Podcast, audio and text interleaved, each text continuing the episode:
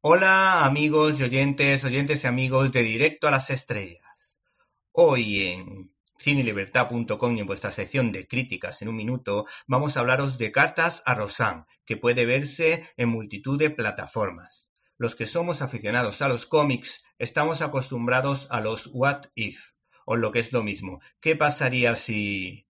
Pues bien, el cineasta francés Alexis Michalik debuta con una comedia de época titulada Cartas a Rosanne, que coincide con el cuarto centenario del nacimiento de Cirano de Bergerac, que sirviera para que Edmond Rostand, tres siglos más tarde, construyera una auténtica obra maestra sobre el narigudo del teatro, que daría lugar incluso a alguno, o por lo menos con algunos guiños, a través de la película Escaramouche.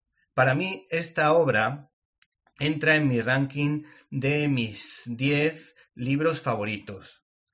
Y además hay que decir que fue creada en tiempo récord, marca solo superada por nuestro Lope de Vega en un buen puñado de obras. El caso es que este director y guionista especula sobre cómo pudo haberse creado la obra de un gran autor, cuya vida pasó desapercibida por no ser una persona partidaria de dar escándalos.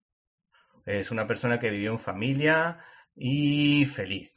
Eso sí, con esta obra de teatro dio la campanada, pues en su estreno los actores salieron 25 veces a saludar. 12 más 1 más 12, como diría Ángel Nieto.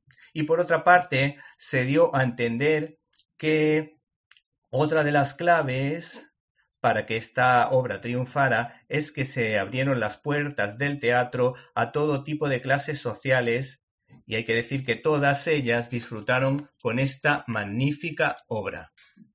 La película, desde el primer minuto hasta el último, te va sorprendiendo escena tras escena con situaciones simpáticas, un tanto locas y por momentos ofreciéndonos un ritmo endiablado que recuerda de alguna manera a las comedias locas americanas con situaciones realmente divertidas. No obstante, pienso que se le va a la mano un poco con las elegantes pero picantes situaciones de algunos personajes, propias también del cine francés, todo hay que decirlo. Los que disfruten mucho con las películas de época, con cierta base histórica, como la reciente El oficial y el espía de Roman Polanski, una auténtica maravilla, están de suerte. ¿Te está gustando este episodio? Hazte fan desde el botón apoyar del podcast de Nivos. Elige tu aportación y podrás escuchar este y el resto de sus episodios extra. Además, ayudarás a su productor a seguir creando contenido con la misma pasión y dedicación.